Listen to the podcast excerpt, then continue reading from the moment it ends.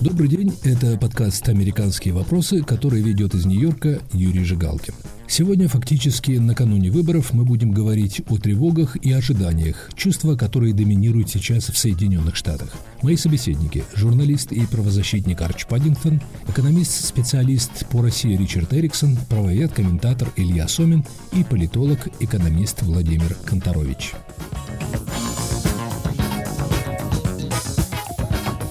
За три дня до президентских выборов результаты опросов указывают на ощутимый перевес кандидатов в президенты от Демократической партии Джо Байдена. Он в среднем опережает своего соперника, республиканца Дональда Трампа, на 7,5% и чуть больше, чем на 3% в нескольких колеблющихся штатах, голосование в которых определит исход выборов.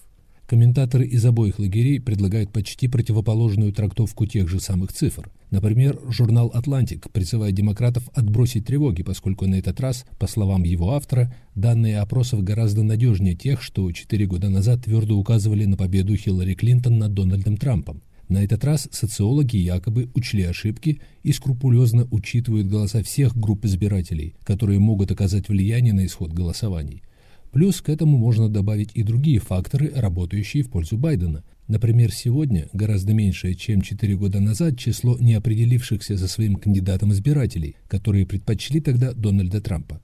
С другой стороны, консервативное издание American Greatness убеждает своих читателей, что Джо Байден тонет. Оно приводит данные о том, что поддержка Дональда Трампа людьми старшего поколения резко возросла в последние недели – при этом популярность Байдена среди афроамериканцев, важнейшей для кандидата демократов части электората, снизилась. Мало того, ежедневные опросы социологической службы Расмуссен указывают на практически равные шансы обоих кандидатов на победу на выборах. Четыре года назад Трамп за три дня до выборов опережал Хиллари Клинтон на 3%, согласно опросу Расмуссен. American Greatness предполагает, что на настроение избирателей могла повлиять информация о том, что Джо Байден знал о попытках своего сына и брата заключить крупную сделку с китайской компанией, используя его имя. Иными словами, эти данные, скорее всего, обещают нервную, напряженную ночь подсчета голосов и ожидания результатов, которые могут и не появиться в эту ночь, если первоначальные подсчеты не покажут значительного отрыва одного из кандидатов и придется дожидаться подсчета бюллетеней, отправленных по почте. Настроение моих собеседников, мягко говоря, не праздничное. Слово Арчу Паддингтону. Uh, На мой взгляд, это самые важные за всю мою жизнь выборы, а первый раз я голосовал в 1968 году, когда демократ Хамфри проиграл республиканцу Никсону. Тогда выборы проходили на фоне кризиса, вызванного убийством Мартина Лютера Кинга, на фоне неудачной войны во Вьетнаме. Следующими важными выборами были выборы 1980 года, на которых победил Рональд Рейган, и выборы 2008, где победы добился Барак Обама. Но нынешние выборы затмевают их по важности, потому что мы имеем дело с президентом, который, я считаю, нанес ущерб Соединенным Штатам, и я был бы очень встревожен за будущее наших демократических институтов, если Дональд Трамп победит на выборах. Меня больше всего в этой ситуации тревожит отказ президента и его сторонников признавать факты, склонность видеть заговоры со всех сторон, легкость, с которой они используют ложь и фальсификации, говоря о том, что происходит в Соединенных Штатах и что нам необходимо сделать. Яркий последний пример действий администрации Трампа в период пандемии коронавируса. Президент, как известно, не следует советам ученых и медиков, продолжает говорить о том, что высокие показатели инфицирования в США – это результат самого масштабного в мире тестирования граждан и поощряет поведение людей, которые препятствуют, а не способствуют контролю распространения коронавируса. Другой вопрос – безопасность избирательного процесса. В течение последних лет президент Трамп постоянно, я бы сказал, раздувал опасения относительно того, что результаты выборов будут сфальсифицированы. Дело дошло до того, что 30% американских избирателей считают, что проигрыш Трампа возможен только в случае манипуляции с подсчетом голосов. Это совершенно новый опасный феномен для Соединенных Штатов. Мы всегда с доверием относились к результатам голосования. Политики могли оспаривать какие-то инциденты в судах, но никто не отказывался признать результаты, ссылаясь на слабость избирательного процесса. В 2000 году исход президентских выборов определен Верховным судом, и несмотря на то, что победитель Джордж Буш-младший получил в общем меньшинство голосов, его соперник Альберт Гор признал поражение. Сейчас, за считанные дни до выборов, совершенно неясно, примут ли люди результаты голосования психологически и практически. Одна из главных обязанностей президента – обеспечить нормальное проведение выборов, создать условия для реального всеобщего голосования, предотвратить внешнее вмешательство в предвыборную кампанию. Этого не произошло. Арч Паддингтон не считает, что стране грозит резкий поворот влево, как предупреждают президент Трамп и его сторонники. Победа Байдена, без сомнения, будет означать перечеркивание курса последних четырех лет. Это будет серьезный разворот. Изменится подход к проблеме изменения климата. Ощутимо изменится, я думаю, внешняя политика. Наши отношения с Россией и европейскими союзниками. Можно предположить изменение законов, регулирующих трудовые отношения, подходом к регулированию экономики. Но я не думаю, что эти выборы в случае победы Байдена положат Америку на курс к социализму, как говорят сторонники Трампа. Я бы сказал, что тяга к социализму не заключена в американской ДНК, как, например, у шведов. Мы всегда предпочитали открытую рыночную экономику, гораздо более открытую, чем экономика европейских стран. Нет никаких свидетельств, что такой подход изменится, что этого хочет Байден или его экономические советники. В конце концов, Байден был вице-президентом в президентство Барака Обамы.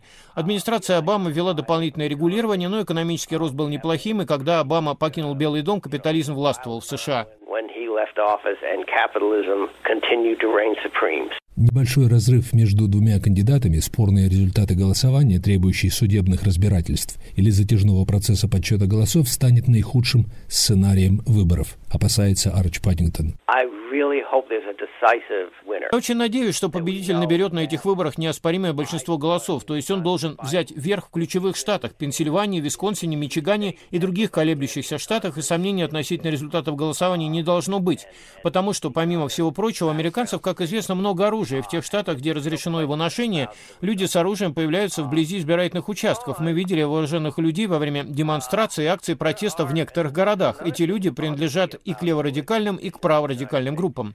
Мне очень не нравится появление людей с оружием в ситуациях, чреватых всплеском насилия, если это не полицейские при исполнении обязанностей. Людям с оружием не должно быть места во время митингов и демонстраций. Я считаю, что это опасно. Да, мы знаем, что опросы общественного мнения фактически единогласно указывают на победу Джо Байдена на выборах. Но известно, что кандидат, набравший большинство голосов по всей стране, не всегда становится президентом. Исход выборов может решить голосование, например, в Пенсильвании. Если Байден победит в этом штате, то он выиграет на выборах. Если Трамп, то у него будут хорошие шансы на победу. Мы столкнулись с таким количеством переменных, неизвестных, что нельзя сказать ничего определенного. Это внушает большое беспокойство накануне выборов. Это был Арч Паддингтон. Президентские выборы внушают тревожные чувства и Ричарду Эриксону, который рассматривает эти выборы как крайне важное для определения будущего Соединенных Штатов событие. Я боюсь любого варианта результата. По-моему, это не Трамп, который провалил Америку, сколько оппозиция, которая без ограничения нападала с самого начала, вечер выборов 16 года. Это борьба испортила, я бы сказал, общественную атмосферу в Америке и мешала предпринимать нужные действия, провести, так сказать, следовательную политику с одной или с другой стороны политического раздела. Но если смотреть на политику в конце 60-х, начале 70-х прошлого столетия, были такие же страсти, города горели три года, я бы сказал, начиная с 68-го даже до 72-го. Страсти были приблизительно такие же, хотя мне показалось тогда, что был очень а, сильный раскол в элите того времени. А теперь, мне кажется, что элит американского общества, по крайней мере, почти полностью на одной стороне анти-Трампа, его поддерживают в основном рядовые люди. Я боюсь, что если он победит на выборах через колледжа выборщиков, мне кажется, что элита не будет принимать этот результат. И тогда возможно столкновение в прямом смысле. Конечно, если они победят при том факте, что пресса средства массовой информации на их стороне, мне кажется, что спокойнее будет. Конечно, Трамп будет жаловаться на то, что ну, обокрали его, что он на самом деле победил. Но если сразу после день выборов оказывается, что колледжи выборщиков он потерял без вопроса, это, наверное, самый спокойный исход всего процесса. Профессор Эриксон видит эти выборы в контексте противостояния значительной части американского электората и политического класса. Они действительно о направлении Америки в будущем. С одной стороны, элита хочет, чтобы образованные люди, которые входят в эту элиту, и имели право править всеми. Простые люди, скажем так, не хотят, чтобы кто-нибудь говорил им, что надо думать, как надо обращаться с другими, ну, какие программы вы обязаны поддерживать. Как писал Хайек в начале 40-х годах, мы скорее пойдем под дорогу крепостничества или в серфном, более обобщенном смысле, если мы отдаем этой элитой право принимать все важные, жизни важные решения для всех слоев в обществе. И это происходит через увеличение разные правила поведения, разные экономические регуляции, экономические ограничения, запреты на те недействия. Нынешние президентские выборы будут серьезнейшим испытанием для американской политической системы, считает Ричард Эриксон.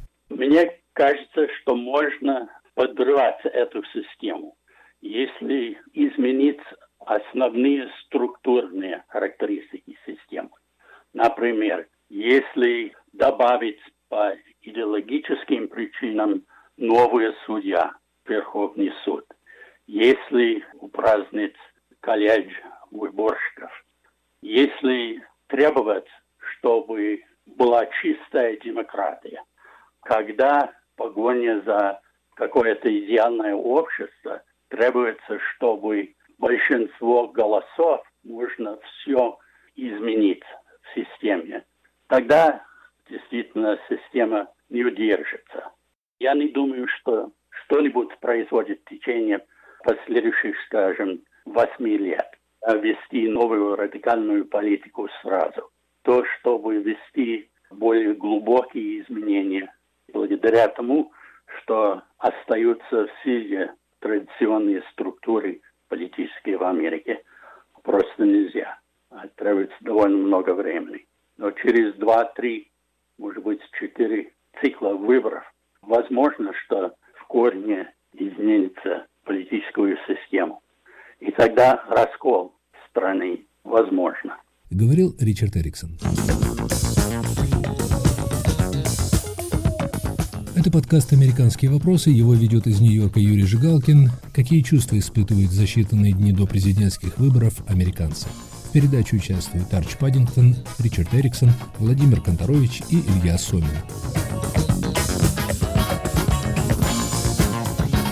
Илья Сумин считает, что на нынешних выборах определяется не только судьба президентства и политического наследия Дональда Трампа, но и отчасти будущей республиканской партии, которая в последние годы поступилась своими традиционными взглядами. Я считаю, что в значительной степени проводится референдум о администрации Трампа. Если Трампа переизберут, вероятно, что он будет продолжать более-менее те же самые полицию, которую он вел в течение своего первого срока, и что республиканская партия будет продолжать в таком же духе, возможно, даже после того, как Трамп уйдет с политической сцены. Если Байден выиграет, это не обязательно означает, что они любят все, что предлагает, э, или поддерживают все, что предлагает Байден, потому что в данный момент такая ситуация, где президент очень непопулярен. Примерно 54 или 55 процентов населения рассматривают его негативно, и всего лишь примерно 40 процентов или 42 позитивно. И из тех, которые не любят Трампа, есть, конечно, те, которые одновременно поддерживают все, что предлагает Байден, но есть и многие, я отношусь тому числу сам, которые, хотя они не любят Трампа и считают, что в некоторой степени Байден может быть меньше зол по сравнению с Трампом, но это не значит, что они поддерживают всю политику Байдена или все идеи демократической партии. Поэтому еще трудно сказать, какова будет направление Америки в случае победы Байдена, какой будет путь республиканской партии в, такой, в таком случае тоже нелегко предвидеть. С точки зрения профессора Сомина, одна из предвыборных проблем президента Трампа состоит в том, что он дезориентировал часть традиционного республиканского электората. Он заменил консерватизм национализмом. И этот национализм отражается в его политике по иммиграции, по протекционизму, в расколе, который он создал между Америкой и многими нашими союзниками в Европе и в Азии и в других э, частях мира. Ну и, наконец, в огромных расходах федерального правительства, где был серьезный бюджетный кризис еще даже до коронавируса. В этом заключается, я считаю, серьезные слабые места политики Трампа. Конечно, нельзя сказать, что все это именно результат только личности Трампа. Переход к национализму имеет некоторые основания в базе республиканской партии, и Трамп не столько создал эту базу, сколько он эксплуатировал ее, и э, таким образом добился победы на республиканскую номинацию в 2016 году. И поэтому я не считаю, что одним тем, что, скажем, если уйдет Трамп с политической сцены, что это как-то разрешит всем наши проблемы. Тем не менее, если Трамп проиграет, в особенности, если он проиграет с большим преимуществом, это будет в некоторой степени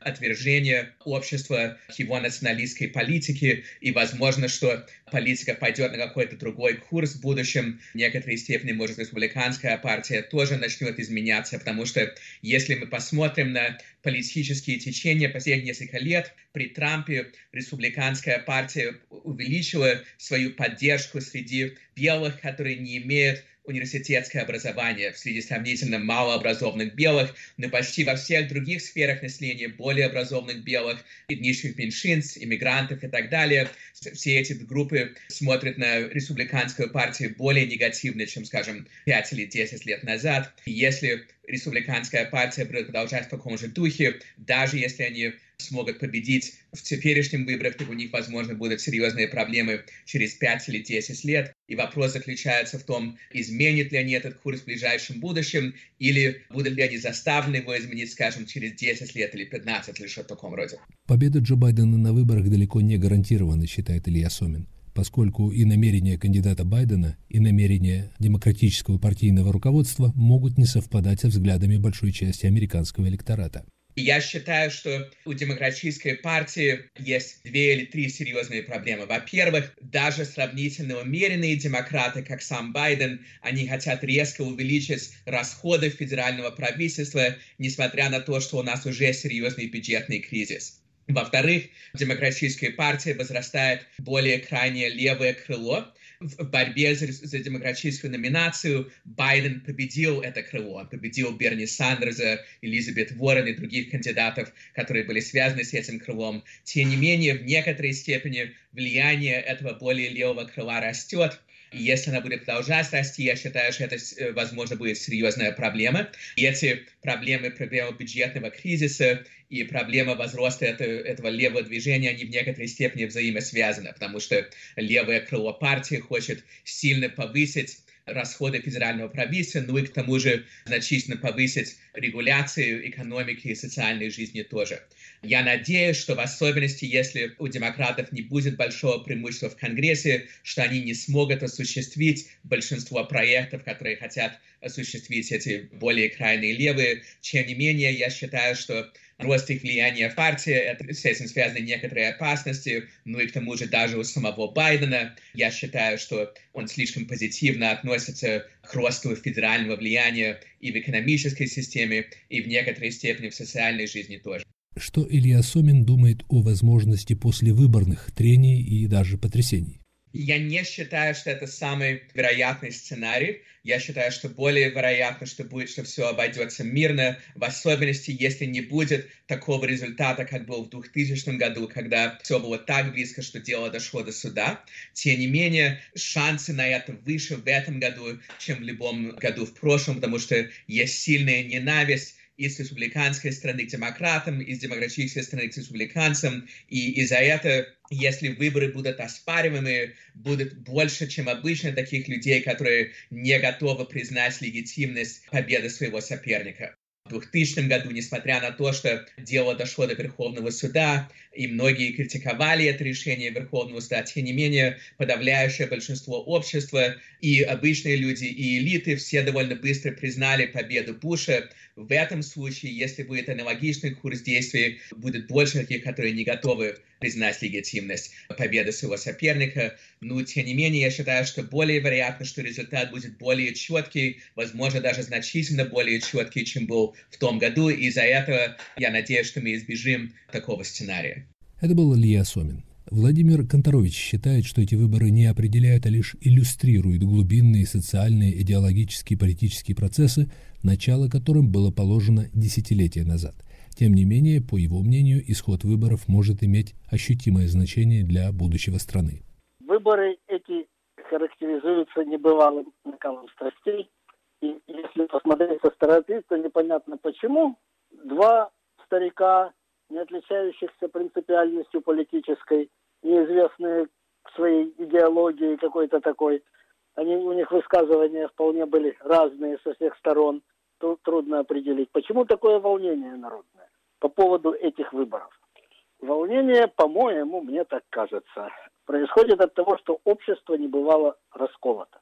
Прежние споры, они были по менее фундаментальным вопросам, и они были споры, которые можно было разрешить компромиссом. Вот традиционный спор был между демократами и республиканцами налоги повысить или понизить, государственные расходы понизить или повысить. Стороны были достаточно близки. Вот демократы там в начале 70-х годов уменьшали ассигнования, а потом испугались и стали увеличивать. На самом деле, Рейгановское увеличение вооруженных сил было заложено в бюджеты картеровского времени с демократическим большинством. А сейчас споры идут по коренным вопросам человеческого существования – и компромисс невозможен. Например, может ли мужчина стать женщиной? Ну какой здесь компромисс? Или может, или не может? И это на самом деле, как говорится, экзистенциальный вопрос. Это про то, что такое человек. Это не про копейки, не про доллары. Спор на такую тему, например. Нужно ли иметь полицию? Это тоже фундаментальный раскол. раскол. Должна страна контролировать свои границы? Или не должна и не нужно делать различия между гражданами и негражданами. Спор, потому что никто ни с кем не разговаривает, никто никого не слушает. Интересно, что по этим вопросам, по которым сейчас такой глубокий раскол, еще недавно обе стороны вот на эти темы все были согласны. Не было никакого раскола. А потом что произошло? Одна сторона осталась на старой позиции, а другая отъехала далеко-далеко в сторону. Вот еще одна вещь, которая поменялась. В Америке было такое понимание, что иногда побеждает одна сторона, иногда побеждает другая. И по правилам, ну, если ты проиграл, то нужно смириться и как бы слушаться вновь избранные власти и ждать, сидеть 4 года, ждать своего шанса. А потом ты, если повезет, будешь рулить. Вот 4 года назад этот механизм сломался. Победу одной стороны, другая сторона признать отказалась. С участием спецслужб, сфабриковали, путая дело о сговоре с Россией.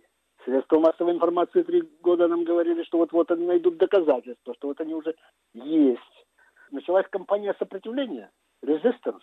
Кампания сопротивления законно избранной власти, в том числе государственного аппарата. Все это было отражением нового взгляда. Другая сторона нелегитимна. Она не имеет права управлять.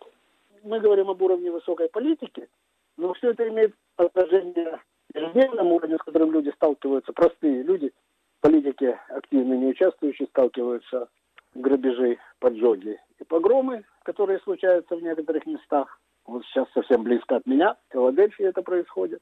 Это отдельные эксцессы, и они действительно задевают меньшую часть населения. И простых людей тоже этот раскол отражается тем, что на рабочих местах проводятся собрания, где нужно заклеймить или поддержать как один человек. А кто не хочет клеймить, тот знает, что надо молчать, потому что с начальством будут неприятности. Народ сгоняют на работе, опять же, властью нанимателя сгоняют на политучебу. И вот весь этот раскол в обществе, он проецируется на двух стариков. На самом деле они не олицетворяют этот раскол. И какие места им отвела история. Люди проецируют на них страсти вот этого глубокого общественного раскола. Поэтому и страсть такая. Поэтому и накал. Профессор Конторович согласен с тем, что американская демократическая система проходит серьезные испытания. Грустное явление. Без диалога, как известно, демократия невозможна. Демократии нужны дебаты и споры. А если ты не, выносишь ту другую сторону, то какие могут быть дебаты и споры? Но тогда нет и демократии. Это кризис большой. Некоторые люди говорят революция. Ну, это громкое слово. Но это глубокий кризис. По сравнению с этим, все, что говорили про избрание Рейгана, избрание Буша, это все были мелочи, буря в стакане воды, не было такого раскола в обществе. Владимир Конторович не исключает, что убедительная победа демократов на выборах может возыметь ощутимые последствия для американского общества. Это не значит, что в результате выборов не появится государственная бездиалогия, нужно говорить наоборот. Демократия – это сложный механизм. Лучшего у нас нет. Голос народа тоже сложная вещь. Я пессимист. Мне кажется, что эти процессы раскола, они шли до Трампа, они начались давно, их можно проследить десятилетия назад. Они постепенно нарастали, они обострились за последние 6, 7, 8 лет, особенно за последние 4 года. Трамп им не помешал. Трамп ничего не делал. Достаточно пассивную позицию занимал по большинству из этих вопросов. А там, где что-то пошумел, тоже ничего не сделал. Так что я боюсь, что этот раскол будет углубляться, Трамп или не Трамп. Если победит другая сторона, она, может быть, ускорит этот процесс. Если Трамп победит, то, может быть, замедлит этот процесс. Но я не думаю, что его на таком поверхностном политическом уровне можно залечить. Владимир Конторович отвергает аргумент противников Дональда Трампа, настаивающих на том, что его проигрыш на выборах и уход из Белого дома будет способствовать смягчению противостояния поскольку фигура президента является в глазах очень многих американцев раздражителем.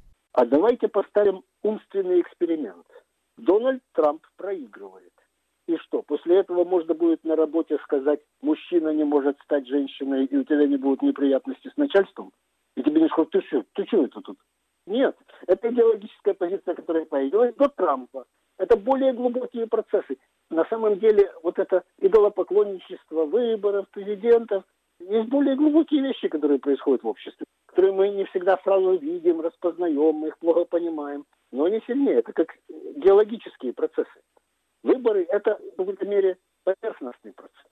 Что-то может замедлить, что-то может ускорить, но процессы идут независимо от него. Это был подкаст «Американские вопросы». Его вел из Нью-Йорка Юрий Жигалкин. В передаче участвовали бывший вице-президент американской правозащитной организации Freedom House Арч Паннингтон, экономист, заслуженный профессор Университета Восточной Каролины Ричард Эриксон, правовед, профессор университета имени Джорджа Мейсона Илья Сомин и профессор Хейверфорд колледжа в Пенсильвании Владимир Конторович. Вы можете также слушать меня в эфире на сайте Радио Свобода. Подписывайтесь на мой подкаст на iTunes, Google Podcasts, Яндекс.Music. Пишите мне в социальных сетях. Оставляйте свои комментарии, приветствия в аккаунтах Свободы и на всех подкаст-платформах.